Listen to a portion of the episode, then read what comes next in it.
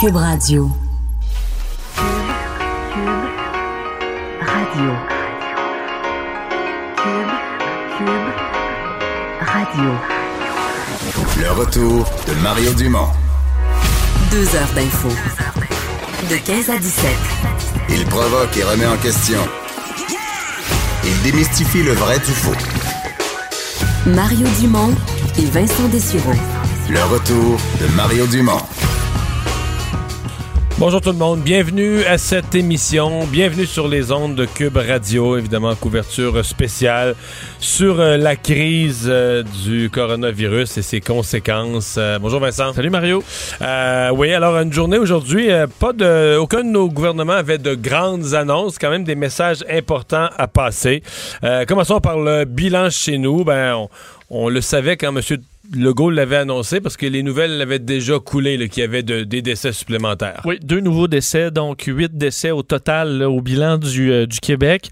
Euh, mais euh, bon, dans les chiffres annoncés par François Legault à son, son, son, point de presse de 13 heures, bilan 1629 cas au Québec, donc on en ajoute 290, un peu moins qu'hier un peu moins qu'avant hier.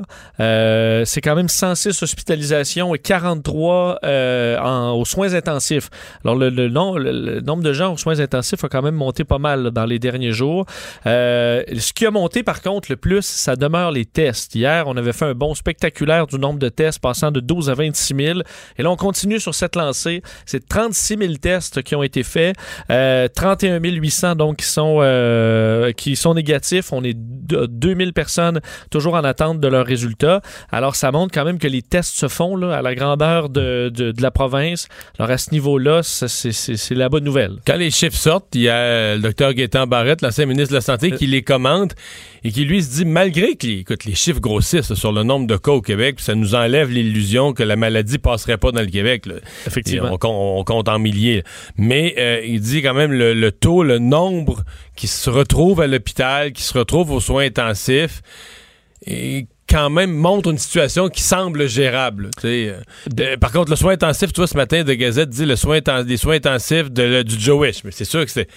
Il y a plusieurs hôpitaux capables d'en accueillir, mais c'était le premier. On avait dit la première place pour accueillir les cas de COVID, c'est le Joe euh, commence à être chargé. Il est plein. La, salle, de, soins intensifs est pleine. Exact. On peut extensionner déjà, puis on sait qu'il y a des autres hôpitaux euh, vont, oui, oui, pas mal Tout est prévu, mais on voit quand même que cette étape-là, la phase 1, disons, de, on arrive à ses parce Au début, on disait, c'est ça, la phase 1, on disait, il ben, n'y a pas de problème. L'hôpital général juif est prêt, puis il y a sa salle pour ça, mais là, la première est pleine si je peux quand même avoir un mot, tu me diras si tu es d'accord avec moi, mais pour Gaétan Barrette, je trouve que pour quelqu'un qui est dans l'opposition, euh, est vraiment utile présentement. Il est présent dans les, dans les entrevues. Il fait pas de partisanerie politique aucunement. Euh, je le trouve pertinent. Je pense que c'est euh, c'est important. je pense que le public découvre un autre Gaétan Barrette aussi, là, qui c'est un scientifique d'abord et avant tout, puis rationnel. On va jamais de crack pour rien au gouvernement en place. C'est des bonnes mesures. On est en avance au Québec. On va avoir une belle courbe. On donne les bonnes informations. Mais sur le matériel médical, sur certains points, soulève quand même des questions qui qui mérite d'être soulevé. Oui, d'ailleurs, les questions ont été soulevées euh, dans le point de presse. Ça fait quand même quelques jours là, que c'est le point numéro un amené par les journalistes euh, auprès de François Legault, la question des équipements, parce qu'il y a beaucoup d'histoires dans les euh, médias sur des endroits où on en manque, même des gens qui se font des visières là, avec des acétates parce qu'on manque d'équipements, manque de masques.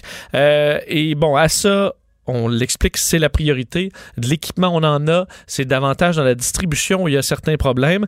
Euh, je vais faire entendre d'ailleurs M. Euh, Horacio Arruda de la santé publique à ce sujet, qui explique qu'on en a des masques, mais il y a quand même euh, une certaine. On joue serré. Il explique un peu pourquoi. J'ai mieux aimé son explication d'aujourd'hui. Même si elle est plate à entendre, j'ai l'impression qu'on se rapproche de la vérité. pour la peine. Ben, on l'écoute. C'est sûr qu'on fait une gestion serrée actuellement. Parce que je peux vous dire, si on ne ferait pas une gestion serrée, pour toutes sortes de raisons, même des, gens à l'extérieur pourraient rentrer, prendre des masques, puis là, on aurait des problèmes de prix pour des personnes. Mais puis en même temps qu'on fait une gestion serrée, en même temps, en parallèle, on travaille un stock pour être capable de répondre à la demande, puis peut-être pas avoir à avoir cette, gestion serrée-là. Bon. Hmm. moi, moi, je crois ça, qu'on fait une gestion serrée. Puis on sait qu'on n'est pas des pays qui en ont plus, des pays qui en ont pas assez, des pays qui craignent d'en manquer. On va transformer des usines pour en fabriquer, mais je pense que là, on est plus proche de la vérité. Puis bon, en même temps, faut pas faire paniquer. Je comprends, on veut pas faire paniquer le personnel. Mais je pense que le personnel, dans le fond, ce qu'il voudrait, c'est qu'on. Tu sais, mettons que tu mets la barre à un certain endroit, ça, c'est la barre de la sécurité. Le personnel voudrait qu'on fasse la sécurité plus 10% tu comprends? Ouais. Un petit peu plus que la sécurité de base. Puis là, ce que j'ai l'impression, c'est qu'on est juste à la sécurité de base, puis des fois, si on triche, là, on est à 1% en bas de la sécurité de base. C'est là que c'est là qu'est la zone qui fait peur à des membres du personnel qui disent ben nous on est à l'urgence, nous on est là, on des gens en première ligne. Sais, on est ça à barre là.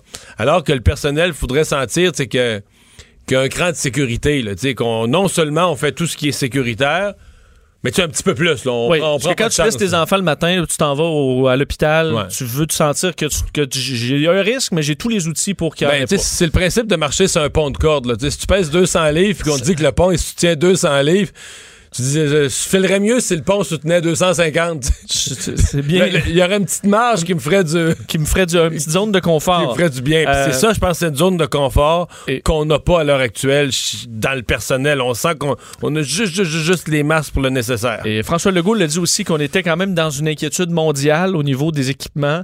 Alors, veut, veut pas, on peut pas juste appeler un autre pays pour dire, ben, on va vous commander 5 millions de masques parce que euh, les États américains, évidemment en Europe, on recherche aussi de l'équipement.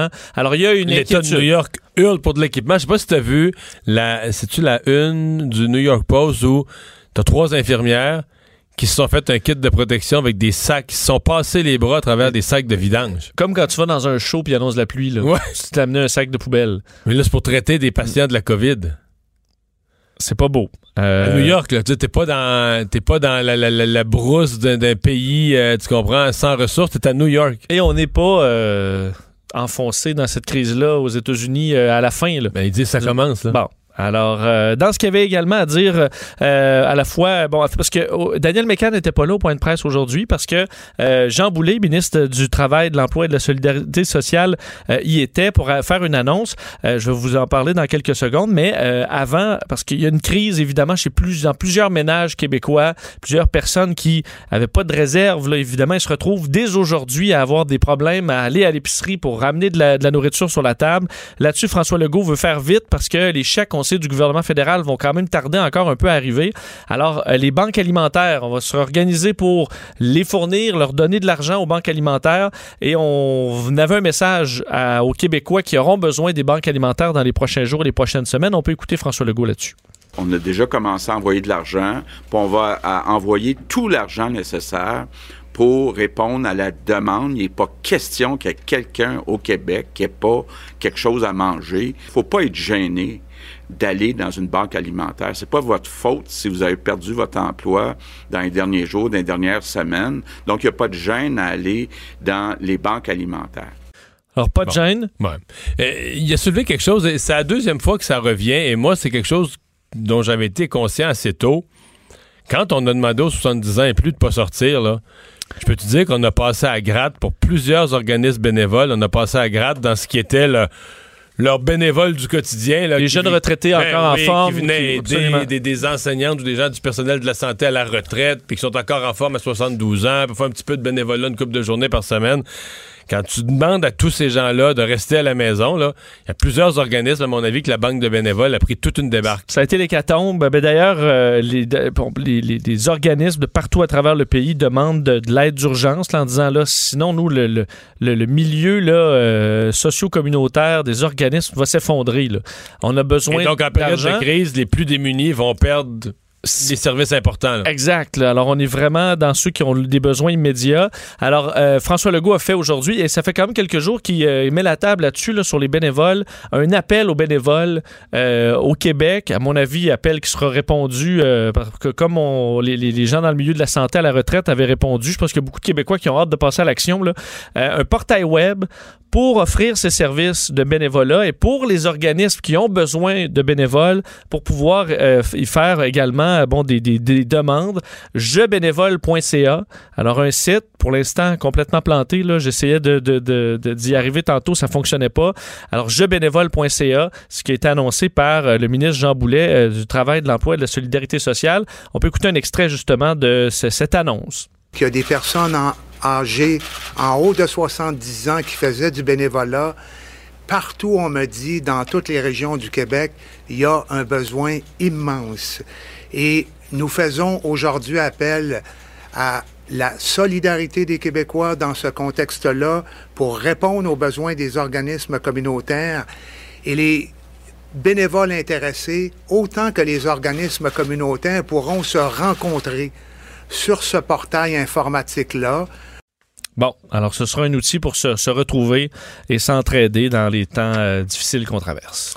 M. Trudeau aussi qui a fait le point sur la situation ce matin. Peut-être juste une, une, information importante qu'il a passée aux gens, une mesure de prudence. Il a révélé l'existence d'une arnaque euh, concernant son, son, programme annoncé hier. Effectivement, il faudra être euh, vigilant. Il y a toujours évidemment des gens qui essaient d'en profiter quand il y a des, euh, des, des, événements du genre. Et lorsqu'on annonce comme ça hier une prestation qui touche tant de monde, ben, certains ont essayé d'en profiter pour faire une, une arnaque par texto euh, Justin Trudeau était très clair que c'était les sites gouvernementaux. Mais, mais on seulement. la connaît, la règle générale. Là. Les gouvernements ne vous envoient pas de texto. C'est jamais l'agence du revenu, toutes ces patentes-là où on fait semblant de se passer, faire passer pour une agence gouvernementale pour vous faire donner des numéros, des codes, des mots de passe, des n'importe quoi, c'est non, là.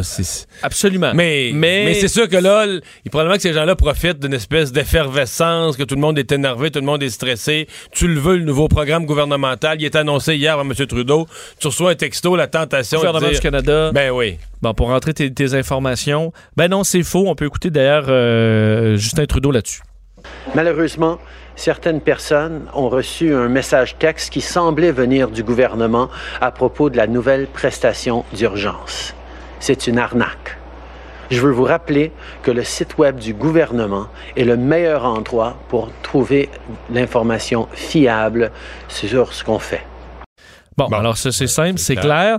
Euh, dans ce que Justin Trudeau voulait euh, bon euh, rappeler et annoncer aujourd'hui, euh, ben d'un, les, le, s'est fait poser la question sur les banques là, qui, pour des cartes de crédit, ont encore de très hauts taux d'intérêt, alors que les gens vont évidemment en mettre pour les prochains jours et les puis, prochaines puis alors que la, la Banque du Canada a quand même ramené le taux, euh, son taux d'escompte en bas pour cent. Exact. Si vous avez un, 20 sur votre carte de crédit, est-ce que c'est encore raisonnable? François, euh, Justin Trudeau a dit donc qu'il travaillait là-dessus, euh, c'est de convaincre les banques et de, de rendre disponible du crédit moins cher pour les Canadiens qui en ont, euh, qui en ont besoin.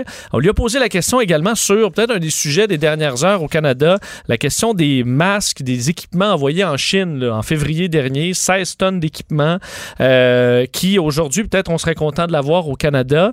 Est-ce que c'était un bon choix de le faire et pourquoi on le fait? On peut écouter Justin Trudeau là-dessus. C'est une pandémie globale et ça exige des réponses globales. Le Canada comprend que d'aider les autres, c'est une façon de s'aider aussi. Mais je peux rassurer les Canadiens que d'abord, on a toujours pu combler les besoins euh, que les provinces nous, provinces nous ont demandé euh, par rapport à l'équipement. Et dans les jours à venir, on va recevoir euh, des millions d'items de plus. Bon, alors évidemment, ce qu'on explique, c'est qu'en début de pandémie, euh, on, pour éviter une pandémie, il faut euh, donner l'équipement nécessaire au pays là, où ça commence. Euh, Est-ce que ça a permis de ralentir la pandémie mondiale et ultimement nous Probablement. Euh, Peut-être. Ceci dit, la Chine en retourne du matériel. C'est juste que, tu sais, ce matin, je disais ça en ondes. Si toi, tu étais, le, le, le, je sais pas, le ministre responsable des approvisionnements ou de la santé en Chine, puis tu avais l'inventaire, je dire, aujourd'hui, au 26 mars, est-ce que tu en enverrais en Italie, en Espagne, en France, à la limite même aux États-Unis ou au Canada. Tu comprends? Le Canada est loin, présentement, est loin d'être en haut de la liste des pays où on est en crise. Là. On, nous, on dit on surveille les masques, on fait attention, mais les, nos soins intensifs sont corrects. Tout, on a encore tout, la tout réserve. tient le coup. Oui, oui, tout oui. tient le coup ici. Alors, euh, on comprend que la Chine, à date, quand ils ont envoyé des containers de matériel, je suis en envoyé en Italie et en France, là, je l'ai vu passer, je suis certain, mais des pays qui étaient beaucoup plus mal en point, où les systèmes de santé étaient beaucoup plus dépassés. Peut-être que plus tard, si, ça, si la situation se détériore au Canada, peut-être que la Chine nous rendra. Parce qu'ils s'en fabriquent encore du ben matériel, oui. puis ils n'en ont plus besoin. Là. Et c'est un pays quand même qui produit oui. euh, énormément. Alors, ce sera peut-être effectivement le retour du balancier. Alors qu'en terminant, Justin Trudeau, qui rappelait euh, la quarantaine obligatoire, euh, que c'est encore trop de gens qui ne respectent pas cette quarantaine. C'est pas compliqué ce qu'on vous demande. C'est euh, de rester chez vous, de vous laver les mains, de limiter les contacts avec les autres, là, la distanciation euh, sociale ou physique maintenant, Ouais. qui est plus le mot qu'on devrait utiliser. Puis dans la, la conférence, parce que tu sais, M. Trudeau fait sa conférence à 11h, à 11h15 chaque jour, mais à midi, il y a ses ministres qui parlent. Je pense que c'est la ministre de la Santé, qui, je sais plus c'est laquelle, ou c'est la ministre de la Santé ou Christopher Freeland, là, qui a dit, c'est pas compliqué, là, tu vous rentrez à la maison, no stop. Non, oui, eh ben, T'arrêtes pas à l'épicerie, t'arrêtes pas, no stop. pas de stop. T'en vas directement chez vous, puis après ça, tu géreras. Ouais, t'arrives de la frontière, tu ne t'arrêtes pas. Euh, Vincent, dans ce qui vient de nous tomber là, sur le nez dans les toutes dernières minutes, il y a le groupe Cogeco, groupe évidemment de, de de distribution et de médias, propriétaire de plusieurs stations de radio, euh, qui ferme, euh, qui en fait pas qui ferme, mais qui met à pied plusieurs de ses employés. Oui, 130 mises à pied confirmées dans les dernières minutes chez, euh, chez Cogeco Média. On comprend que Cogeco a plusieurs stations de radio, entre autres. Il y a des stations de radio musicales, euh, des, donc des endroits où les, la quantité de revenus publicitaires a chuté dramatiquement. Là. Évidemment, c'est à peu près tout le, même scénario partout. C'est le grand paradoxe, puis j'ai pas l'information de nos patrons à nous ici, mais je veux dire, tous les médias battent des records d'écoute. Tout le monde, euh, LCN, c'est du jamais vu, probablement ici à Cube, c'est partout, parce que jamais les gens ont consommé autant d'informations. Maintenant, tu te retournes, puis qui annonce?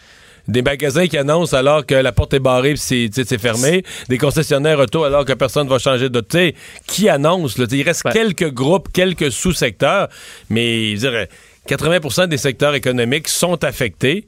Donc, les revenus publicitaires s'effondrent. Et c'est pour ça que cette semaine, là, on parlait des- des- d'argent qui devenait disponible chez, euh, chez Radio-Canada avec les Olympiques. Puis euh, peut-être qu'on aura de l'argent neuf du côté du ministre Guilbeault, mais il n'y a, pas, euh, y a pas de solution miracle. Les groupes, là, on a déjà dans le domaine des journaux, tous les, le, le- le groupe... la, la Capital co- Média. Ouais, qui s'appelle maintenant la coopérative de l'information, qui a annoncé qu'ils vont publier juste le samedi. Ont fait des mises à pied massives, Le Soleil, Le Nouvelle Liste, La Voix de l'Est, La Tribune et compagnie. Et là, Cogeco, mais les médias sont parmi, à part Radio-Canada qui a des fonds publics, là, les médias sont parmi les plus affectés de cette crise-là, vivant avec des annonceurs. Mais les annonceurs, les annonceurs, annonceurs de quoi, là? Les, vo- le, voy- le voyage, les croisières, parce que pendant, parce que Non, en Transat- fait, ce que parce j'entends- qu'Air Transat va prendre beaucoup de publicité ce mois-ci. Non. Moi, ce que j'ai commencé à entendre, euh, parce que j'écoute quand, euh, beaucoup la, radio un peu partout, et c'est des publicités de funérarium, là. Salon funéraire. C'est épouvantable. Et ça, ça, ça, ça cogne un peu. T'entends l'animateur comme Hey, on va écouter un peu de Phil Collins. Puis après ça, c'est une publicité pour euh, faire des funérailles en télé, euh, euh, téléconférence. C'est euh, particulier. Mettons. Euh, et finalement, le bilan dans le monde, ben encore là, un chiffre euh, symbolique qui a été franchi. Oui, euh, le cap du demi-million de personnes qui ont été infectées. Enfin, on, a, on est au-dessus de 510 000 personnes euh, présentement dans le monde. Évidemment, on surveille la situation aux, aux États-Unis qui est encore en montée Mais, mais vertigineuse. je reprends ce qu'on se disait hier. On se disait qu'arrivé à la fin de semaine, les États-Unis vont être le pays numéro un dans le monde ayant le plus grand nombre de cas. Ça fait pas vraiment de doute. là. Les courbes sont claires, claires, claires. Ce sera peut-être même avant la fin de la journée. Euh, à certains moments aujourd'hui, ils étaient, ils sont pratiquement à égalité avec l'Ita- l'Italie en termes de cas. Évidemment, pas en termes de nombre de morts, là, en termes de cas. Et euh, la Chine, ce sera probablement ce soir. Hier, il y a eu 13 000 nouveaux cas aux États-Unis. Si on est à 14 000 aujourd'hui ou au-delà, on dépassera la Chine là, Donc, les États-Unis deviendront le pays le plus affecté. dans le monde. Mais pas en nombre de décès, parce que l'Italie est, l'Italie est à 7, 7000 quelques cents décès. là. Absolument. Ça montre quand le système de santé est complètement saturé, ce qu'on essaie d'éviter ici.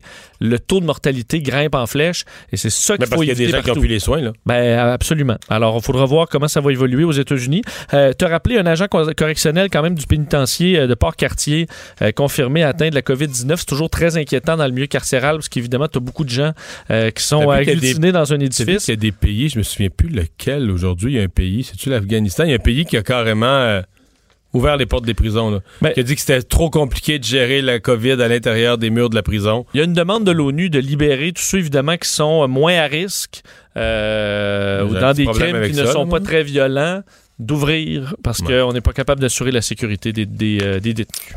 On parlait de l'Italie il y a un instant. On va tout de suite aller rejoindre. Évidemment, il y a encore euh, des, euh, il y a des Québécois qui sont revenus, ceux qui étaient en voyage, mais il y a nombre des Québécois qui habitent à l'étranger, soit pour leur travail, soit qui ont un conjoint là-bas ou une, nouvelle vie là-bas.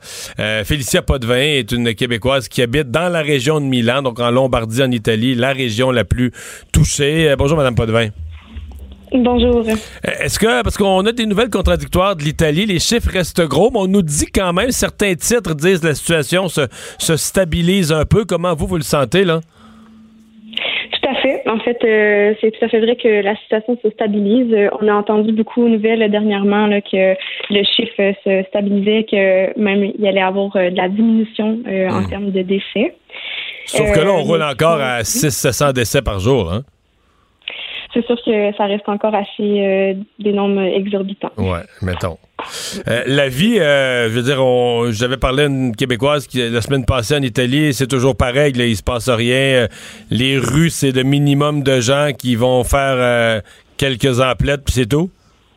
Exactement. C'est toujours la même chose en ce moment. Euh, vraiment, tout le monde respecte la règle de rester chez soi euh, et ne sort que vraiment pour les, les trucs essentiels, épicerie, produits essentiels, etc. Mhm. Ouais. Comment, les, comment vous vivez ça, vous, personnellement, puis comment vous avez l'impression que les gens autour de vous vivent ça? Est-ce que, est-ce que nous, on commence le confinement ici pour certains? Est-ce que le confinement à plus long terme devient... euh, euh, est-ce qu'on s'habitue ou au contraire, ça devient euh, insupportable? Euh, non, je dirais qu'on s'habitue. Il y a vraiment un genre de calme en fait qui s'installe.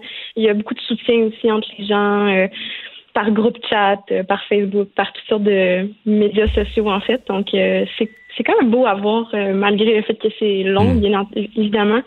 À chaque jour, c'est différent. Euh, il y a des journées plus faciles que d'autres. Mais euh, sinon, on finit par s'habituer, on pourrait dire. Euh, Est-ce que vous avez le sentiment que les hôpitaux ont un peu, parce qu'on parlait d'aplatir la courbe, d'arrêter l'augmentation, mais que les hôpitaux ont un peu repris le contrôle par rapport à ce qu'on voyait, mettons, la semaine dernière? C'est ce qu'on entend, mais c'est sûr que comme on est confiné, on n'a pas nécessairement, on peut pas voir ça de notre de nos propres yeux. Donc euh, c'est pas une information que je peux être précise euh, Ouais. sur ça. Ouais. De vous fier à ce qui se dit un peu. Euh, comment euh, est-ce que les gens ont l'espoir ou le début d'une pensée d'une fin de crise, de dire bon ben à quelle date on va sortir du confinement, euh, la reprise des activités normales, ou est-ce qu'on est comme résigné à dire bon ben on vit ça au jour le jour puis on sait que ça va être long? Hum, on sait que ça va être long. Il y a- je pense qu'il y a une certaine angoisse qui commence à se créer puisque il y a une date de fin qui est le 15 avril pour le moment, mais euh, on a l'impression que ça va être encore repoussé puisque Ouais. bien sûr les chiffres sont encore assez élevés.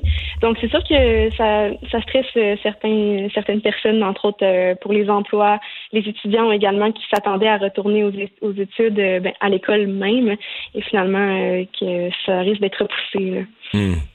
Parce que là, euh, un peu comme chez nous, là, les entreprises, euh, l'économie, tout, tout est arrêté. Non seulement la, la circulation des gens est arrêtée, mais la vie économique est arrêtée aussi. Oui, exactement. Il y a encore des choses qui fonctionnent, dont euh, des commandes. On peut encore faire de la livraison ouais, ouais, dans certains restaurants, etc. Mais sinon, il y a tout, le, tout est fermé aux alentours. Ouais.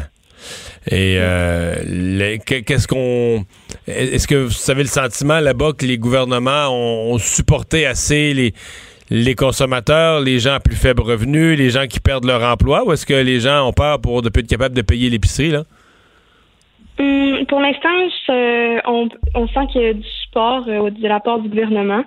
Euh, mais c'est sûr que euh, je pense que les gens veulent pas nécessairement que ça se tire euh, tout l'été. Il y a beaucoup de, de oui-dire en ce moment par rapport à ça. Donc, euh, on espère que ça se termine le plus rapidement possible. Ouais. Donc, c'est ça. La, la- la crainte, c'est la durée. là. La crainte se déplace vers ça. Donc, il y a, il y a- il y a un Ouais, espoir, il y a un espoir de exact. prendre le contrôle du système de, sur le système de santé, mais il y a une crainte que ça dure vraiment longtemps. Mhm, exactement. Vous faites quoi personnellement en, en- en Italie? Alors, euh, moi, je suis aux études en ce moment. Donc, euh, on a encore nos cours en ligne. OK. Qui est à notre avantage en tant qu'étudiant, puisque comme ça, on peut continuer notre programme. Euh, puis aussi à l'avantage des professeurs. Mais euh, et c'est ça. Donc, en fait, un programme d'un an. Techniquement, mon programme devrait finir à la fin juillet. OK. Puis vous n'avez pas songé à, à revenir en cours de route. là? Vous avez quand même choisi de, de rester là-bas? Oui, je pense que c'est une bonne décision. Je me sens en sécurité ici. C'est bien contrôlé également. Les, et euh, je suis contente d'être avec euh, les collègues euh, d'école euh, également. OK. Ben, on vous remercie de nous avoir parlé. Bonne chance pour la suite. Merci à Au vous. revoir. Bonne journée. Félicia Potvin, une Québécoise qui habite dans la région de Milan. Mais je, je pose beaucoup de questions sur comment ils vivent ça, parce qu'il me semble qu'on, nous, euh, deux, trois semaines après, là, on va arriver à peu près comme au même point. là. C'est comme le con. m'a dit le confinement, on s'habitue quand même. On- Ouais. Comme une nouvelle façon de une vivre. façon de vivre, Ouais. ouais. Mais on a peur que ça dure. En même temps, on dit on s'habitue, mais on a, on a peur que ça dure. Là. Ben, on a hâte de ressortir de nos cabanes puis d'aller se faire un grand souper puis un party. Ouais. Mais c'est pas le temps. Mais sinon, Il y aura un temps pour ça. non, non, non, non. On va le voir Dans le venir de aussi. l'Italie, la date du 15 avril, ça veut dire c'est quoi? C'est dans 19 jours, 20 jours, ça? D'après moi, est-ce que, le nombre de cas va avoir diminué assez, le nombre de, de contagions va avoir diminué assez pour pouvoir reprendre la vie normale? Mais je leur souhaite, mais je suis pas certain. Mais c'est qu'entre autres, en, en Italie, on se questionne beaucoup sur les chiffres là, par endroits qui sont vraiment euh, pas assez élevés. là. Et euh, le sud, là, le sud est- il a été beaucoup moins touché. On s'inquiète que ça, re- ça reprenne juste au sud ou dans des endroits Une qui ont été moins touchés. ouais. Donc, euh, c'est pas réglé euh, là-bas loin de là. Euh, ben, euh, il s'est passé quand même des choses assez particulières. C'est une drôle de journée hier du point de vue des voyageurs parce que d'un côté, le gouvernement euh, resserre ses règles, euh, impose des sanctions criminelles pour ceux qui ne respecteraient pas la quarantaine. Mais en même temps, on a eu à l'échelle locale au Saguenay-Lac-Saint-Jean, en fait, dans la région du Lac-Saint-Jean, toute une histoire de quelqu'un avec son VR qui arrive de la Floride puis qui aller faire son épicerie. Oui, un exemple euh, probant là, Gros. de gens qui euh, s'en foutent vraiment là, des règles actuellement en santé publique, euh, qui ont fait réagir la ville de Saguenay. Là, vous vous rappelez les événements euh, des snowbirds, deux snowbirds qui rentraient dans leur immense euh, véhicule récréatif et qui se sont arrêtés alors qu'ils revenaient du sud vers Saint-Félicien au lac Saint-Jean, euh, chez euh, dans un métro. Et là, évidemment, c'est dur à manquer. C'est gros comme un autobus Prévocor, là, cette affaire-là. Tu dis, ils viennent pas euh, juste parce qu'ils veulent stocker. Non, du- c'est ça, c'est peu probable qu'ils sont, sont arrivés du rang le du deuxième rang. Ouais, ça. Alors, euh, euh, on les a expulsés carrément, mais euh, on a euh, appelé le. le- Parce le- qu'ils ont le- deviné, s'ils quittent le métro, ils s'en vont au IGA. là. Ben oui, alors on- ils ont appelé le compétiteur en face euh, pour dire là, t'as deux, deux champions là, qui s'en viennent, puis ben, ils se sont fait expulser de là aussi. Après, on, bon, qu'est-ce qu'ils ont fait? Ils ont probablement essayé ailleurs. Alors, la ville de Saguenay décide d'instaurer des mesures de contrôle sur, dans le parc des Laurentides, là, sur la so- 175. Alors, tout véhicule récréatif, fifth Ça, c'est l'avantage d'une région comme le Saguenay où il n'y a, pas 55 il y a pas 55 chemins de campagne par où tu peux rentrer. Là. Effectivement, tu peux passer par, Par la euh, tuque, là, ouais. mais c'est un bon chemin ou par, euh, Par la petit- 132.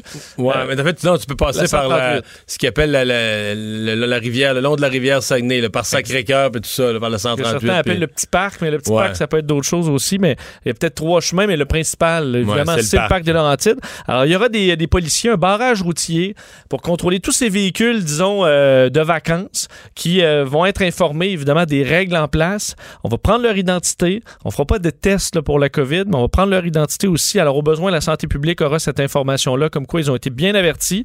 Euh, je et pense ça- que le but, c'est de leur faire, c'est de faire sentir une espèce de pression sociale, de dire là, une joke, là. on n'y est plus là.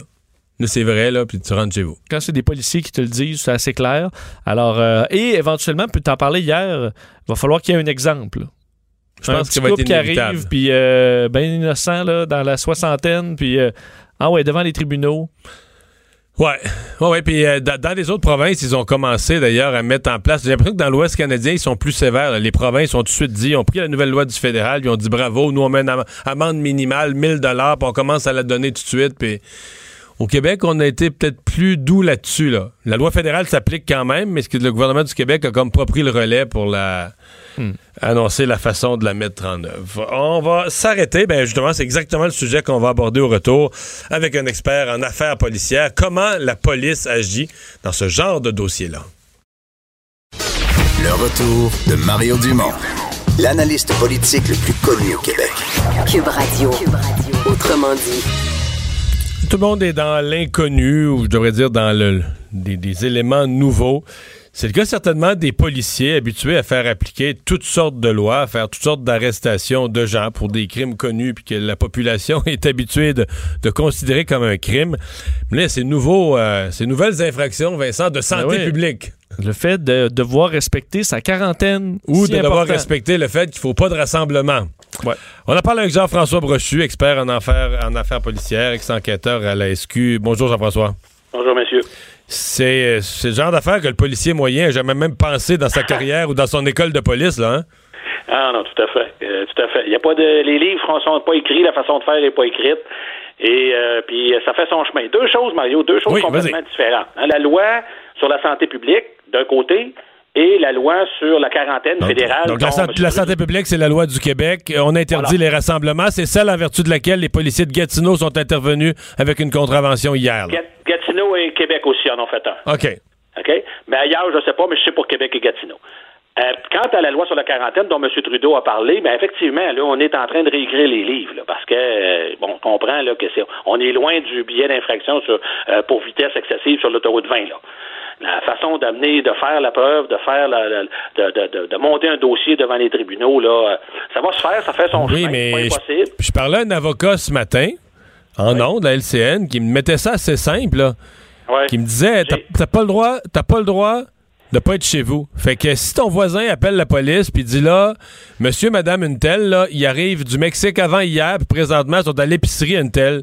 La police pourrait débarquer là puis les arrêter puis dire la, la preuve t'as juste à prouver deux choses qui reviennent de voyage puis qui étaient pas chez eux, qui étaient à l'épicerie puis Ouais. euh, Je, je l'ai écouté, Mario, puis euh, écoute, c'est- effectivement au- comme ça, mettons, là, euh, vite de même, là, mais quand on, on va dans les faits, là, dans la façon de faire, qu'est-ce qu'on va rédiger comme rapport, de quelle façon on va le faire, quelle est la, la pas- pas les, si quels sont les éléments de preuve qui seront nécessaires. Parce que ça va aller au directeur des poursuites criminelles et pénales, et on s'entend, c'est pas un bien d'infraction, là, ça va être que c'est quelque chose qui va traîner devant les tribunaux. Donc, pour l'instant. OK, parce que ça, c'est ça, là. C'est pas une contravention, les gens payent puis on ferme le dossier, là. ça, non, c'est ça ça. pr- ça prend une preuve parce que les gens vont avoir un dossier criminel. Donc, ça veut dire qu'ils vont se prendre un avocat, ils vont se défendre, vont essayer d'essayer un dossier, un casier judiciaire et tout ça, là. Et de là, le- les, euh, envahir les tribunaux, hein, euh, envoyer ça devant les tribunaux, euh, envoyer les policiers euh, rédiger des rapports pendant des heures. Ah, Pour l'instant, là, Mario, là, moi, que j'ai parlé avec les trois grandes organisations, là, pour l'instant, là, on n'en est pas là. Parce que dans la parce qu'il y a eu beaucoup d'interventions, euh, Mario. Il y a eu beaucoup d'interventions, beaucoup de dénonciations. C'est en flèche, ça monte en flèche. Les- grandes organisations Québec, Montréal, euh, la Sûreté du Québec, ils ont des dénonciations. Les policiers, soit font des vérifications téléphoniques, soit se rendent sur les places, parce qu'ils ont du temps, parce que c'est tranquille. hein. donc, ils ont le temps d'aller faire, d'aller constater les faits. Ils ont beaucoup d'appels qui sont non fondés dans le sens où les gens respectent la distance, euh, etc. Ou le commerce, par exemple, un commerce qui était qu'on pense qu'il devrait être fermé n'est pas fermé, ben il est correct, il est dans ses affaires. Euh, mais dans les cas où ça s'est avéré, là, que des, des gens sont 5, 6, 7 dans une cabane à sucre, quand la police débarque, euh, généralement, là, en tout cas, Ça casse le party. ouais, ben c'est les gens à la cabane à sucre surtout là, parce qu'on veut pas à- à- que la police nous attende au coin du rang parce que des fois on part de là, ils sont pas tout à fait corrects. Mais c'est tout ça pour dire que euh, pour l'instant là, on- les organisations policières sont pas là. Le message, ça passe encore, ça va bien quand les gens comprennent. Les gens Ça semble être l'approche préconisée par M. Legault aussi, dire pour l'instant, Ben. On veut pas que les policiers, on veut que les policiers expliquent l'importance de la règle, pas que- mais là par exemple à Gatineau, selon ce que j'ai entendu de la porte-parole de la police de Gatineau, ils c'était des jeunes, ils leur ont expliqué la règle de distanciation, de distanciation, qu'il n'y a plus de rassemblement, qu'on peut pas être cinq dans un appartement à faire un party, puis ils ont envoyé promener. C'est eux autres qui ont voulu expliquer à la police comment ça marche, puis ils ont Ben. envoyé promener là. Ben, c'est ça. Là, on traité- ils ont pogné des malcommodes. Euh, Là, quand tu pognes des plus malcommodes, c'est sûr que là, c'est là, j'en viens, j'en reviens à la loi sur la santé publique. C'est ça que les policiers présentement. Mille vont pi- 1000 piastres de contravention, ça c'est c'est prévu dans la dans la loi. C'est ça. Les documents, la façon de faire, c'est ça a fait son chemin tranquillement. C'est une autre affaire que, que- que le patrouilleur moyen dans les régions n'a jamais fait. Là.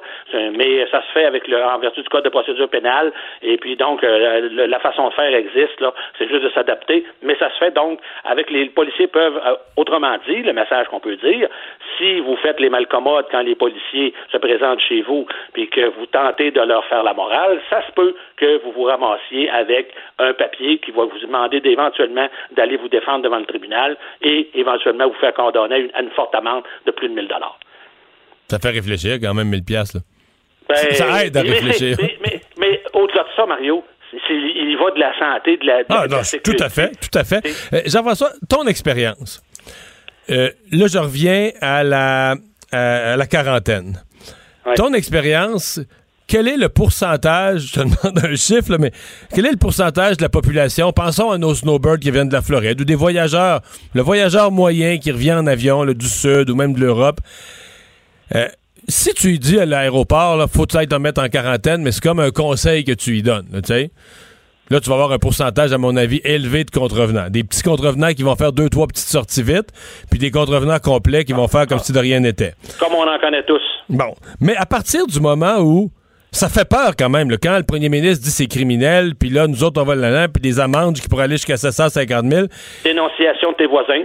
Quel est le pourcentage des gens que ça casse dans ton esprit, là, qui, qui vont dire, là, wow, wow, wow, puis que leurs enfants vont leur dire, dans le cas des gens plus vieux, que leurs enfants vont leur dire, hey, là, là, vous voyez bien le gouvernement, qu'est-ce qu'ils vont vous faire? Ben, on en règle une grosse partie avec ça? Juste avec, même s'il n'y a pas aucun, même s'il n'y a pas aucune arrestation de fait, est-ce que la menace en reste une en règle une grosse partie par la peur? Bon, D'abord, fam- famille, très important, là, les membres des familles qui sont restés ici puis qui voient leurs parents revenir, là, c'est sûr que moi, ce que j'entends dans mon entourage, parce que je reste en région, dans un village où je sais que plusieurs personnes sont revenues cet hiver de Floride ou de d'autres destinations, et je, parlais justement tantôt avec une madame, elle garde ses deux petits-enfants parce, euh, depuis deux semaines, en fait presque deux semaines, là, parce que les parents qui étaient partis une semaine. Donc, ça va faire trois semaines. Elle va les avoir eu trois semaines au lieu de deux, au lieu d'une, parce qu'elle les garde, parce que les parents ont arrivé et ils se sont Ils mis sont en mis en quarantaine, je ils comprends. sont mis en quarantaine. Ils ont dit bon, mais maman, mamie, elle garde les enfants encore deux semaines parce qu'on le sait pas. On revient de la République, puis ça se peut qu'on soit malade, puis on veut pas rendre personne malade, fait qu'on s'enferme. Je te dirais, Mario, là, que l'expérience là, policière, 85 à 80, 85% des gens là ont pas besoin de se faire taper en arrière de la tête pour comprendre puis respecter la loi, respecter les règles. 85 à peu près, là. grosso modo, là, on s'entend là-dedans. Après ça, tu as un 15 par- qui vont là, faire les petites coches mal taillées, là, comme par exemple notre monsieur qui va tenter d'aller. euh, toutes les euh, épiceries, là. il va faire les épiceries parce que lui, il n'a pas compris qu'il peut la faire au téléphone ou par Internet ou par sa fille peut aller la faire pour lui. Ou notre monsieur qu'on a vu dans un reportage de TVA qui, qui dit, ben oui, je m'en vais chez moi, puis qu'aussitôt qu'on a le dos tourné, il revient. Là. T'as ces gens-là qui vont faire ces petites coches-là. Mais dans le 15% t'en as qui vont aller, je- je- qui vont, mettons, les plus têtus aux, aux petites coches mal taillées. Mais disons que grosso modo, on a 85% des gens qui sont des citoyens qui sont capables de, de- de se discipliner. Mais dans le dernier 15% qui a de la misère à se discipliner, quand ils entendent aux nouvelles des amendes, euh, des amendes dans les 1000 dollars et plus, ça, ça travaille un peu, là, non? Ben là, on referme encore l'entonnoir, effectivement. Là, on referme. Puis non seulement euh, les amendes, encore une fois, je reviens, mais surtout aux familles. Ça, c'est surtout quand le monsieur voit son motorisé à la télévision, je suis pas sûr qu'il en soit fier. À Saint-Félicien, là, tout le monde le connaît. Tout le monde sait qui il est. Tout le monde sait quelle coche il a. quel Ouais, là, il se promène avec le bonnet d'âne sur la tête pour un Ah, mois. là. il est dans le coin avec le bonnet down, puis d'après moi, puis tantôt, quand il va aller faire son épicerie de toute façon légitime, là, et, il va quand même se faire regarder encore. Alors, alors ça, ça, ça, là, ça a un impact sur les gens. Ça, ça a un impact. C'est quand un cas comme ça est médiatisé, les autres, ça, ça amène un brin de réflexion. On veut pas vivre ça. Bon. Euh, dernière question, je change de sujet complètement. Euh, si on te mettait en charge de la sécurité dans les hôpitaux, Et- comment on gère le matériel? Tu sais que c'est un cauchemar, là. on rit de ça, mais c'est un cauchemar. T'as les deux extrêmes, t'as les deux extrêmes, c'est-à-dire que parce que tu vas te le faire voler, sais, mettons une boîte de Kleenex, il faut qu'elle soit à portée de la main, que si t'éternues, tu prends un Kleenex, tu te mouches, OK? Mais il faudrait que ce soit comme ça pour les masques, qu'à l'urgence, t'as une boîte, puis il arrive un client qui tousse, il arrive un patient qui tousse, tu prends un masque. Mais là, il dit, si on fait ça, la boîte de masque qui traîne pas barrée, là, elle est volée tout de suite. Fait que là, faut le laisser sous clé. Mais là, sous clé, t'as-tu pensé, il arrive quelqu'un à l'urgence qui tousse, faut que tu trouves la personne qui a la clé pour te débarrer l'armoire, pour avoir un masque, ça n'a pas de bon sens. Mais, Ouais. mais qu'est-ce que tu fais avec ça? Je pense qu'il y a du personnel, il y a des infirmières chefs à tous les chiffres, sur toutes les, relèves, à toutes les dans les départements. Je pense qu'on devrait leur leur si c'est pas le cas, là, je ne suis pas au courant de, leur façon de faire dans les dans les établissements, mais certainement que dans l'infirmière chef qui est là, dans tous les on peut lui donner cette responsabilité-là de une dizaine de masques qui sont là justement pour ça. Et quand elle en manque, elle retourne en chercher dans la à la procure ou à l'endroit où, où gérant de département ou, ou je sais pas quoi. Mais il faut certainement gérer, avoir un, le- en- il y a un entre-deux, entre l'urgence puis, euh, puis, puis le bon sens, là, puis la, la confiance. hein. à un moment donné, on met une personne responsable, l'infirmière chef ou l'infirmier chef sur un département devrait être en mesure de fournir des, des masques en urgence. Mais c'est un fléau quand même, le vol, là. Ben, Mario, euh, moi, je suis directeur dans une clinique médicale euh, dans la région, puis euh, on s'en est, on s'est fait voler tout aussi.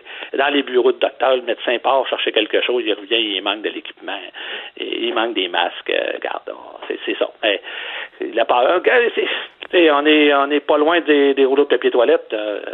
Ouais. Ah, c'est ça. Face à une crise, l'humain, des fois, réagit bizarrement. Hey, merci, Jean-François. ça me fait plaisir. Bonne journée. Au revoir. On va s'arrêter, on parle culture dans un instant.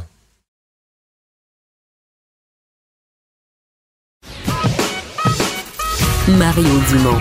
Il s'intéresse aux vraies préoccupations des Québécois. La santé, la politique, l'économie. Le retour de Mario Dumont. La politique autrement dit. Culture et société.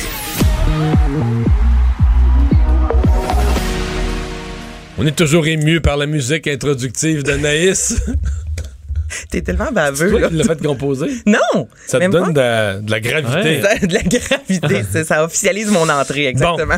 Alors, euh, il y a une phrase mais que, que François Legault a dite juste en anglais, mais qui, qui fait du chemin là, depuis une couple de jours. Ben, hier, on a eu Arruda avec la danse en ligne. Là, c'est François Legault. Je vais vous faire entendre le remix euh, signé avec Snoop Dogg, en fait, en trame de fond, qui a joué un peu plus tôt euh, cette semaine. Ça fait le tour du web. En moins de 24 heures, il y avait plus de 300 000 visionnements. C'est un petit bijou. For the, the, the, the to reduce the stress you have to do some exercise so have a walk but sometimes a glass of wine may help. Est-ce que vous avez vu ce montage Oui, avec les petites lunettes, avec évidemment. les petites lunettes qui arrivent, le verre de vin, je veux dire, c'est Tug Legault, euh, Tug Life. Euh, en tout cas, je trouve ça fantastique. Alors cette euh, chanson, ben c'est c'est- en fait cette euh, cette petite vidéo là a euh, fait son petit bout de chemin. Et là, il y a Sally Folk parce que plusieurs artistes dans les dernières euh, semaines, en fait, là, qui ont fait plusieurs euh, mentions sur les médias sociaux, notamment en lien vraiment avec la COVID. Donc, tu sais, ne sortez pas de la maison. Mais là, elle, ça y est, elle a décidé de parler finalement de la SAQ parce qu'on s'est tous posé la question est-ce que c'est essentiel ou non? Certains disent oui, d'autres disent non. Donc, elle a écrite cette chanson pas la SAQ et c'est très très bon. afin de ne rien propager, toute la cité est fermée.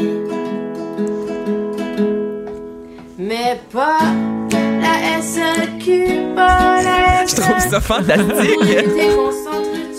Pour éviter qu'on s'entre. ne fermez pas la SAQ pour plus. Ben, je trouve ça c'est c'est parfait. Mais c'est assez drôle d'ailleurs quand François Legault euh, commente là, pourquoi ça reste ouvert avec un air en voulant dire ben je sais bien que c'est pas essentiel même titre la nourriture, mais faites pas les innocents, vous le savez bien pourquoi. Ouais, c'est ça, on- regarde les journalistes en voulant dire vous savez que si tu fermais SAQ, ça va être un paquet de trucs. Mais non, Comme tu pas, dirais toi-même, tu, toi-même, tu pèterais un plomb, là, le, le journaliste. là. Ah oui. Mais il y a Tu toujours une file Tu d'attente. veux qu'on les ferme? Tu sais, moi, je pars de chez moi vers 14h20 environ. Je suis dans Schlaga, puis il y a une seule SAQ Non, qui mais en leurs vend ventes, tantôt. là. Ça leurs ventes sont en hausse totalement. Ben, c'est sûr, il y a toujours une file d'attente. Ben, Je veux dire, il y mais a au moins une trentaine de personnes. Parce que j'écoute les gens parler, là, puis là, les gens, la, la- la mode là, chez les plus jeunes, c'est les 5 à 7 là, sais, à- en Ben oui, l'ai ou en fait. Zoom, tout ça.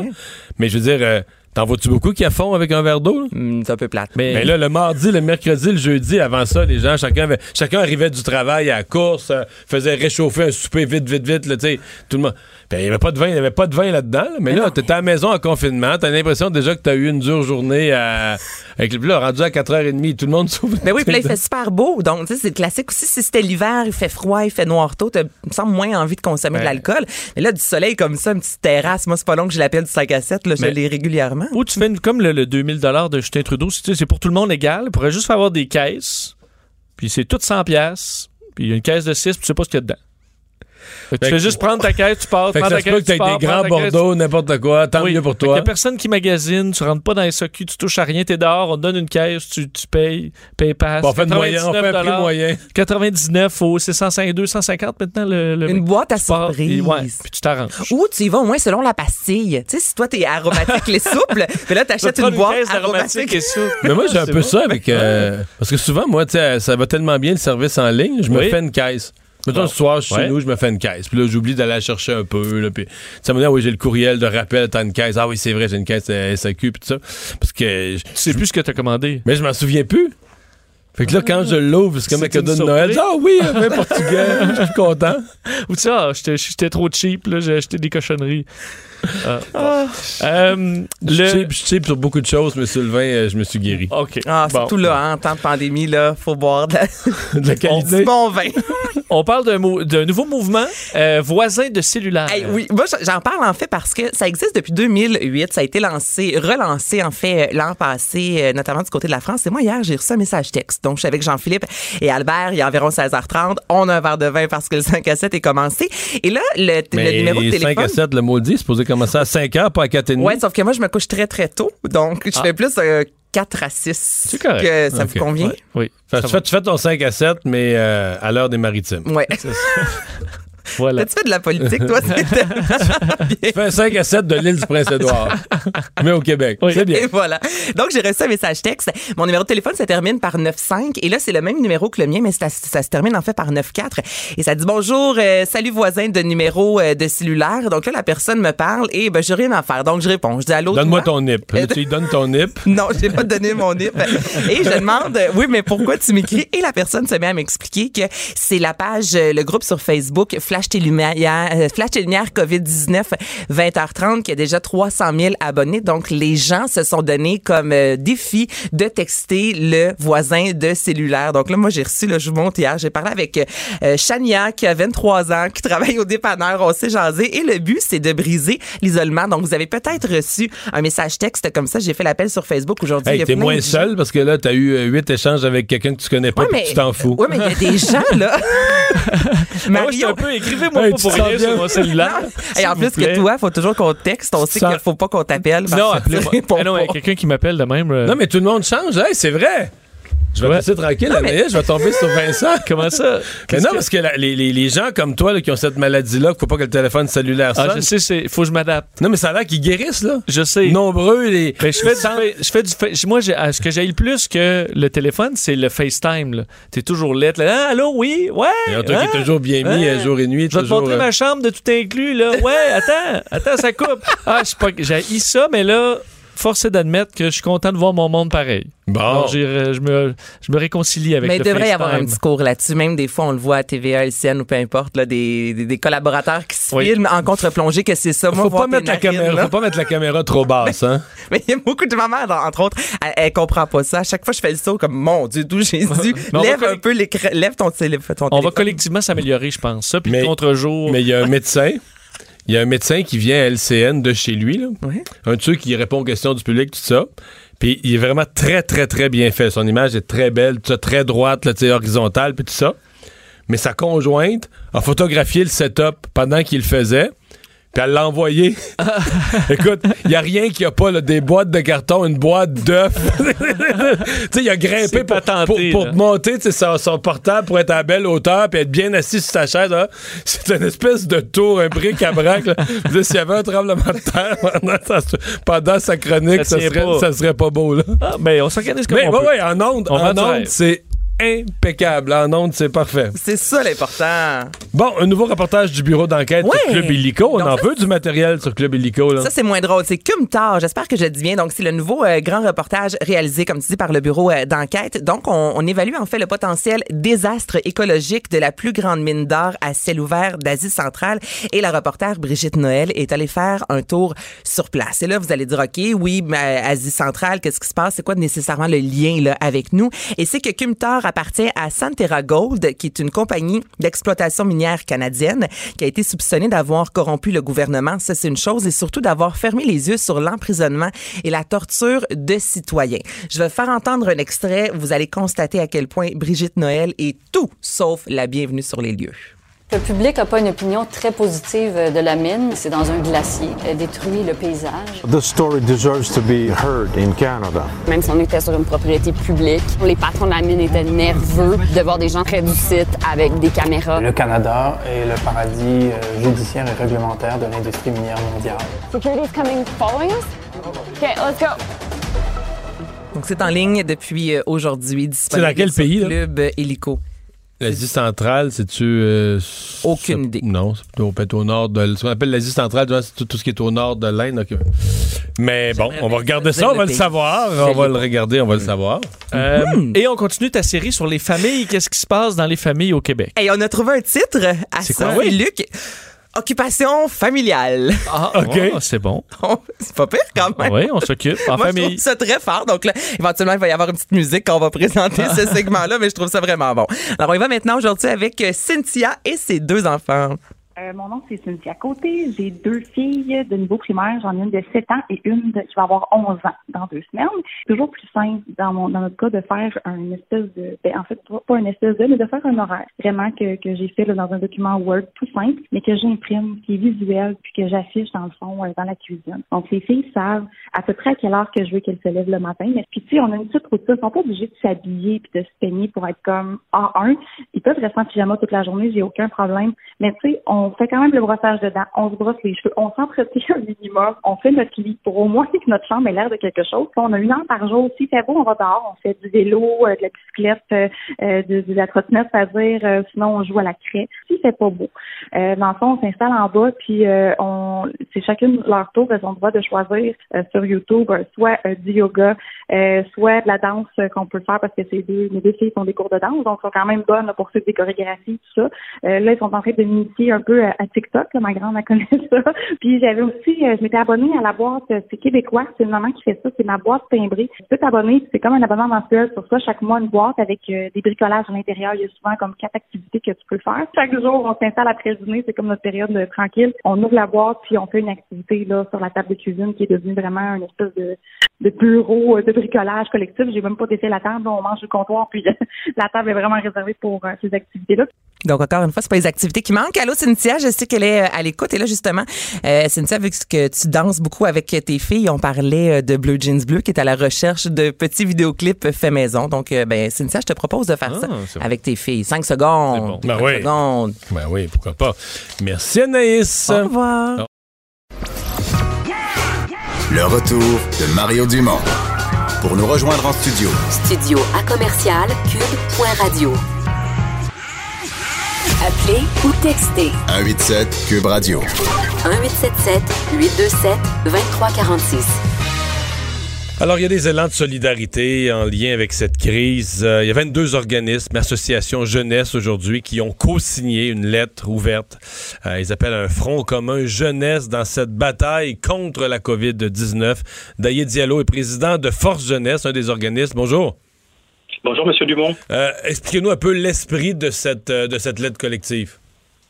Euh, L'esprit de cette lettre collective, euh, comme vous le disiez, c'est vraiment une vingtaine de groupes jeunesse qui se sont associés à l'intérieur de ce front commun jeunesse-là pour sensibiliser la jeunesse, euh, parce qu'aujourd'hui au Québec, on vit un moment historique. Le Québec a besoin de notre coopération, de notre générosité et surtout de notre sens des responsabilités.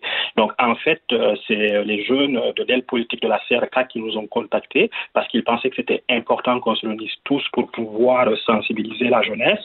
Et puis, nous, chez Fort Jeunesse, vous savez, on est un groupe transpartisan qui a toujours considéré que c'est important de se réunir pour faire avancer la cause des jeunes et la cause du Québec. Donc, euh, c'est avec plaisir qu'on a participé à ça. Euh, Qu'est-ce que les jeunes peuvent faire de particulier dans la crise euh, présente? Et... Actuellement, vous savez, euh, le principal défi, c'est vraiment la sensibilisation pour respecter euh, les règles de la santé, publique. Donc, euh, vous savez euh, en ce moment que le principal défi, c'est vraiment de faire en sorte que les gens restent chez soi. Donc, c'est vraiment rappeler euh, tous les jeunes qui sont dans nos réseaux, euh, tous les jeunes du Québec qu'ils doivent rester chez eux. Vous savez, si vous devez sortir pour des raisons absolument primordiales, vous devez vous laver les mains, vous devez tousser dans votre coude et ne surtout pas organiser des fêtes chez soi, attendre un peu avant de faire ça. Donc, euh, au niveau euh, de ce que l'on peut faire, c'est vraiment à ce niveau-là, on peut sensibiliser la jeunesse sur ce genre d'enjeu. L'appel fait aujourd'hui par euh, le ministre responsable de, de l'action communautaire, là, de, la, de la solidarité sociale, euh, il dit il y a beaucoup de bénévoles qui avaient 70 ans et plus, donc qui sont confinés à rester dans leur maison, qui ne peuvent plus euh, agir comme bénévoles. Est-ce que vous pensez que la jeunesse peut prendre la, relève des jeunes qui étaient peut-être bien occupés aux études ou au travail, mais qui, dans une période comme ça où toute la vie est arrêtée, pourraient devenir des nouveaux bénévoles? Euh, oui, effectivement. Vous savez, euh, les groupes qui ont signé euh, au Front commun jeunesse sont des groupes dont beaucoup sont des jeunes bénévoles qui y participent. Donc, vous savez, dans la lettre qu'on a écrite aujourd'hui, effectivement, on rappelait aux jeunes cette nécessité-là de s'impliquer bénévolement tout en respectant les enjeux de santé publique. Effectivement, tout à l'heure, M. Legault, M. Boulet a parlé du site jeubénévole.ca. On invite tous les jeunes de nos réseaux à aller sur ce site-là pour pouvoir participer dans la mesure du possible à l'action bénévole au Québec. Et vous savez, euh, il y a une dizaine d'associations étudiantes euh, qui font partie de ce Front commun jeunesse et je suis certain qu'ils vont pouvoir rejoindre, euh, comme vous disiez, ces étudiants-là qui aujourd'hui sont peut-être à la maison et puis voudraient s'impliquer d'une manière ou d'une autre pour aider le Québec. Vous avez raison de le dire. Jebénévole.ca. Merci beaucoup de nous avoir parlé. Daïe Diallo, président de Force Jeunesse, donc co-signataire avec 21 autres organismes et associations jeunesse d'une lettre sur euh, créant un front commun jeunesse dans la bataille contre la COVID-19. Euh, Vincent, on a c'est une dure journée dans les en fait c'est une dure semaine dans les médias. Euh, c'est arrivé quand même vite, mais les revenus avec la crise, les revenus des médias ont cassé carrément. Euh, on a vu la coopérative qui, qui gère le Soleil, le Nouvelliste, a annulé ses parutions de semaine. Et là aujourd'hui, il y a deux médias qui ont de grosses annonces. Oui, entre autres, la presse euh, qui a annoncé à ses employés des mesures exceptionnelles pour assurer euh, la, survie, la suite des choses, la couverture continue. Euh, on dit, nous, euh, dans une lettre donc publiée dans, les médias et envoyée aux employés, nous avons annoncé aujourd'hui notre intention de réduire de 10% les salaires de tous nos employés, parle des syndiqués, les cadres et membres de la haute direction, et diminuer temporairement la contribution de l'employeur au fonds de pension. Alors, c'est une baisse, là, somme toute, d'à peu près 14% euh, qui permettra d'alléger un peu la, les finances actuellement. Et chez Cogeco, c'est 130 personnes. Mais là, sur les- pour, pour couper autant d'employés, il y a carrément des fermetures de stations chez Cogeco. Oui, euh, temporaire. On dit que c'est vraiment temporaire. Par contre, on parle déjà là, des mises à pied qui pourraient durer jusqu'au 17 août. Euh, pour là, les, les- les stations qui cessent complètement, là, euh, Rythme FM de Trois-Rivières et de Quand on dit Sherbrooke. qu'ils 16, est-ce qu'ils vont repartir parce qu'ils vont garder la, la, le- le- le- la fréquence pour rediffuser le signal de Montréal? Exact. On va diffuser Montréal. On va diffuser Montréal, Simplement. tout simplement. Mais évidemment, Donc, on, garde le, on garde le chiffre d'appel, on garde la fréquence. Absolument. On fait juste euh, feeder, comme on dirait, donc diffuser Montréal. Évidemment, pour une région, tu as le goût d'avoir ta radio locale, c'est un peu à ça que ça sert. Euh, Cogeco, donc, il met à pied 130 personnes, 25% quand même de la main-d'œuvre. On espère que ce sera de courte durée, mais ça pourrait durer jusqu'au 17 août. Entre autres, la station euh, ben, FM 93 à Québec qui est touchée euh, par les mises à pied. 13 personnes sont mises à pied. Euh, entre autres, l'animateur euh, de le Doc Mayou qui fait une émission euh, quotidiennement dans la région de Québec. Danny Poulain, au, la personne qui s'occupait des sports. Alors, des coupures quand même, quand même importantes dans les médias qui y goûtent ces jours-ci. Je vous rappelle, c'est pas les codes d'écoute qui sont en baisse dans les médias, loin Ils de sont là. tout en hausse pour tout le monde. C'est que c'est vous payez pas évidemment pour écouter de la radio là. Alors les revenus c'est 100% des revenus publicitaires mais qui sont euh, où c'est l'hécatombe. là. Alors euh, c'est des compagnies qui doivent essayer Mais de Ils vont me trouver tannant avec ça, mais c'est un peu indécent, là. Que le monde perde leur job, que ça tombe comme des mouches. Il y a, il y a- il y a- il y a une- un média qui vit avec les fonds de l'État, qui sent pas pour très peu l'effet de la crise. Ils ont des revenus publicitaires aussi, ils le sentent peut-être un peu, où tout le monde a sa sécurité totale. Là, cette semaine, on leur annonce qu'ils n'ont pas d'Olympique. Ils ont un budget de millions pour la couverture des Olympiques, puis ils vont s'asseoir dessus, puis ils vont le redép- Le gouvernement leur demandera même pas de le redonner. Ils vont le redépenser, ils vont le redéployer. Ils vont dire c'est pour les Olympiques de l'année prochaine, on le redéploie. Dans... Mais c'est facile, de... dans une grosse organisation gouvernementale, des millions ont été faits disparaître. Je veux dire, euh, Ben, c'est ça. J'espère que ce sera pas perdu dans des euh, grandes euh, installations, de grandes variétés. euh. Ce sera bien utilisé, Vincent. Oui, mais c'est parce que il- la variété de l'information, c'est capital. Euh, et effectivement, est-ce qu'il pourrait y avoir de l'aide de la société Ben. d'État ou un transfert de budget co- il y a un temporaire? côté indécent là, quand ça perd, tu sais, comme cette juste cette semaine, le nombre de médias qui vont être tombés au combat. Écoute, dans le Québec où il en reste déjà, le, le nombre se restreint. T'as un groupe de journaux au complet qui reste juste un journal le samedi. C'est plus beaucoup, là, il devient comme un une espèce de petit hebdo de région, plus gros, mais je veux dire, c'est c'est une réduction. Bon, évidemment, il y a les versions en ligne qui demeurent. Là, t'as Cogeco qui ferme carrément des stations. Euh, t'as euh, la presse qui coupe les salaires. Il n'y a pas grand monde à Radio-Canada qui va couper son salaire, là. Tu sais, c'est- en tout cas, on va à la pause. Le retour de Mario Dumont. Pour nous rejoindre en studio, Studio à commercial cube.radio. Appelez ou textez 187 Cube Radio. 1877 827 2346. Ah, c'est l'heure de la chronique euh, politique avec Emmanuel Latraverse. Bonjour Emmanuel. Bonjour. Nouveau sujet qui vraiment nous est tombé euh, dans, comme on dit, tombé d'en face aujourd'hui. Euh, en tout cas, moi, j'avais pas vu venir ça de nulle part. Qu'il y aurait euh, des plans du côté américain pour euh, placer des militaires euh, près de la frontière, pour surveiller davantage la frontière canado-américaine. Oui, et ça a été confirmé là, par la vice-première ministre Chrystia Freeland qui dit que le Canada a été mis au courant de ces discussions à l'interne aux États-Unis il y a, et je la cite, quelques jours. Euh, et euh, je voudrais les autorités canadiennes ont essayé de rester très polies parce que c'est pas le temps de partir en guerre diplomatique contre les États-Unis, mais on sent très clairement à quel point ils sont euh, mécontents, euh, insultés euh, et qui trouvent ça ridicule. Pour être ça poli, là, la manière la plus euh, Mme Freeland qui dit que le Canada est fortement opposé à une telle mesure et que ça va nuire potentiellement à nos relations bilatérales. C'est un peu surréel, on s'entend. Mais c'est quoi la logique? Est-ce qu'il y, a- y un mouvement d'opinion publique aux États-Unis qui craint quelque chose venant du Canada? Euh, au niveau coronavirus, je veux dire, c'est, la situation est bien pire aux États-Unis qu'au... Ben, qu'au- c'est fou, là. Parce que même dans ces...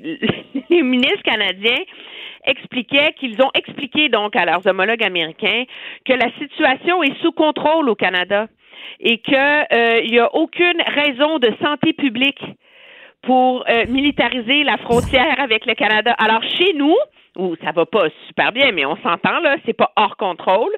On se voit forcé d'expliquer aux États-Unis que nous, on fait bien les choses quand la situation est hors contrôle chez eux.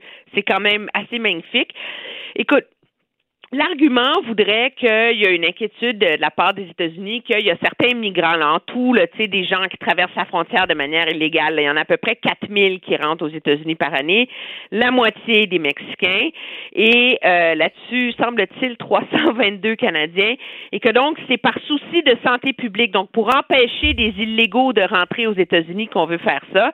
C'est pas pour limiter le commerce, mais la raison pour laquelle le Canada est si opposé, c'est une fois que la frontière est militarisée, est-ce qu'elle va être démilitarisée un jour?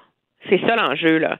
Tu sais, c'est quand même un, un symbole et une garantie morale, philosophique, euh, politique, diplomatique très, très forte là, que la frontière entre le Canada et les États-Unis, là, j'ai vérifié, qui fait 8891 kilomètres, soit la plus longue frontière non Ben oui, militaire au monde. Ben oui, ben oui. Et à partir du moment où les États-Unis décident d'y placer euh, 1000 militaires à 25 kilomètres de la frontière, ben là, il y a une inquiétude sérieuse sur si on n'a pas mis un doigt dans un engrenage dont il sera impossible de s'extirper à, à terme. C'est même après le 11 septembre, là, où là, les États-Unis étaient sous attaque terroriste, la frontière n'a pas été militarisée, là. Il n'y avait pas de soldats à la frontière. Alors là, c'est... Mais c'est une idée de Trump? Ben ça, c'est pas clair. Madame, Madame Freeland a refusé de donner quelques détails, quelques nuances, quelques précisions sur la logique qui anime les Américains. Donc, en gros, elle, elle va tout faire pour, euh, pour éviter ça, là. Oui, mais je peux te dire que du côté du Canada, il va y avoir pas mal de monde qui vont, qui vont regarder le point de presse du président Trump à 5 heures aujourd'hui pour essayer de voir si on est capable d'en avoir plus de détails. Moi, je vois là-dedans, là, euh, une espèce de une espèce de coup politique, là, tu sais, genre, euh, c'est l'administration où, euh, tu sais, on est rendu à 78 000 cas aux États-Unis, il y en a eu 9 000 de plus en 24 heures. Donc, fais le calcul, là, demain à la même heure. Euh, tes chiffres datent, tes chiffres datent d'il y a trois quarts d'heure, c'est rendu à 10 000. Ça monte d'heure en heure. Les États, non, mais c'est parce que les États rentrent leurs chiffres d'heure en heure. Tantôt, c'est rendu à 10 000, là. Non, mais c'est vrai, là. à la fin de la journée, Emmanuel, mettons, quand on va se lever demain matin, là, les États-Unis vont être le pays qui en a le plus au monde. Ils vont, avoir dépa- dépassé la Chine et l'Italie. Le pays le plus touché au monde va être les États-Unis. Puis les autres, ils vont se protéger du Canada. Et c'est loufoque, pas un peu, là. Ben, c'est exactement, mais quelle belle façon, là, tu sais, d'essayer de, de, de rassurer une base militante que de dire, moi, je fais tout pour protéger les États-Unis, je vais aller mettre nos soldats à la frontière, tu sais. Mais l'ironie, c'est que, re- regarde, moi, je, je regardais sur des fils de presse, c'est du côté du Mexique qu'on a mis des militaires et des policiers pour empêcher les Américains Ben oui. Ah oui, c'est les, les Mexicains qui veulent un mur. Les Mexicains, la journée que j'avais regardée, ça fait quand même quelques jours, le Mexique avait 160 cas, à l'époque, les Américains en avaient, je pense que c'est la fin de semaine, dimanche passé, les Américains en avaient 16 000. Il y en avait 100 fois plus. Les, Américains sont passés de 16 000 à, à 70 000. Mais je veux dire, le Mexique, à l'heure actuelle, a peur de voir le coronavirus entrer massivement sur son territoire par le... rentrer par le- le- les États-Unis, par les États du Sud. Oui, oui, ex- ex- exactement. Puis il y a même des lieux où ils ont érigé des clôtures de barbelés pour empêcher les, en- les gens d'entrer. Alors, c'est un autre casse-tête diplomatique qui est tombé sur la tête euh, du gouvernement. J'ai aucune idée comment ils vont réussir à s'en extirper. Peut-être que finalement la raison va reprendre ses droits du côté. euh, de l'administration américaine, mais c'est certainement un enjeu de très, très, très grande inquiétude euh, pour le gouvernement canadien en ce moment-là. Et euh, ben c'est toujours les stocks de matériel qui font euh, qui font l'actualité. Euh, Monsieur Legault, j'ai trouvé que c'était quand même c'était plus juste ce qu'il disait aujourd'hui euh, en disant euh, oh, il dit pas on n'a pas le matériel ce qu'il faut, mais il a avoué il faut le gérer de façon serrée. Bon ici et partout dans le monde le matériel. Euh, donc euh, bon et là en plus ça, ça- arrive dans cette journée où on sait que le Canada en a donné en a donné quand même euh, 16 tonnes à la Chine en février dernier. Oui, je- moi je dirais que le M. Legault était un peu jovialiste dans les dernières semaines. Tu sais, là-dessus, là, c'est pourquoi le Québec serait la seule région du monde où il n'y a pas un manque d'équipement. Là. Ça serait quand même assez surprenant. Là. Euh, on est correct, on est correct, on est correct, mais on comprend que la raison pour laquelle il n'y a pas de pénurie puis il n'y a pas d'inquiétude, c'est parce que objectivement, on rationne l'accès aux masques dans les hôpitaux et le débat qui a lieu en ce moment, je pense que c'est un débat au sein du milieu de la santé où plusieurs acteurs du niveau de la santé en ont pas contre le fait que c'est pas un bar ouvert l'accès aux masques, mais font valoir que le rationnement est trop serré. Euh, tu sais, qu'on entend parler, là, notre collègue Alain Laforêt, c'était un médecin qui s'est fait une visière avec un acétate, là. Je veux dire, sérieusement, on n'est pas dans un pays du tiers-monde. Ici, ça ne devrait pas arriver. Donc, je pense que là, il y a comme la pointe d'un débat difficile au sein du système de santé qui va, qui va se poindre pour le gouvernement. En même temps, je pense que c'est des ajustements et un débat qu'on peut pas prévoir d'avance, tu sais. Je veux dire, le gouvernement peut faire tous les plans qu'il veut, être préparé jusqu'à là. À un moment donné, quand les cas se mettent à rentrer, quand c'est dans la population, quand l'inquiétude est vraiment présente au sein du, euh, du personnel de la santé, les infirmières, etc. Là, la réalité frappe. C'est là, là qu'on est dans une période euh, d'ajustement assez qui va être peut-être difficile, là, je pense, euh, pour le système de la santé, euh, parce que M. Legault reconnaît que c'est serré là, pour, euh, pour l'usage des masques. Là. Mais en même temps, le gouvernement fédéral lui défend d'avoir envoyé 16, euh, 16 tonnes de matériel en Chine au mois de février. Hein? Ouais. Très clairement. Ouais. Euh, on parlait des États-Unis, tu vois, là, je, je regarde le relevé en direct. Ils sont rendus aujourd'hui à 12 000 nouveaux cas. Puis il reste 13 États qui n'ont pas rentré leurs chiffres pour la journée. Là.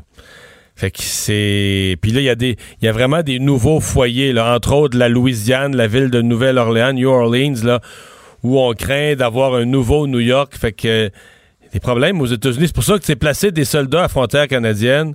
C'est une joke, là. Incroyable. C'est une farce monumentale. Peut-être pour détourner l'attention ou essayer de créer un, débat politique pour détourner les yeux des Américains. Mais le président Trump, il s'illusionne. Je veux dire, euh, quand, quand tu vas commencer à avoir des décès, puis des gens qui n'ont pas les soins intensifs, qui n'ont pas les ventilateurs pour se faire intuber, pour, pour se faire les aides respiratoires, et tout ça, je veux dire, euh, moi, je vois pas comment les Américains vont, se laisser distraire par d'autres choses que par la mort des leurs. Ben, oui, mais je pense qu'un un des éléments, c'est que quand on regarde la liste des États qui sont très gravement touchés aux États-Unis, c'est très, très, très inégal, hein? Euh, je veux dire, c'est sûr que, bon, l'État de New York, on le sait, là, c'est un cataclysme. Là. Il y a 37 000 cas, 4 000 nouveaux cas, 385 morts.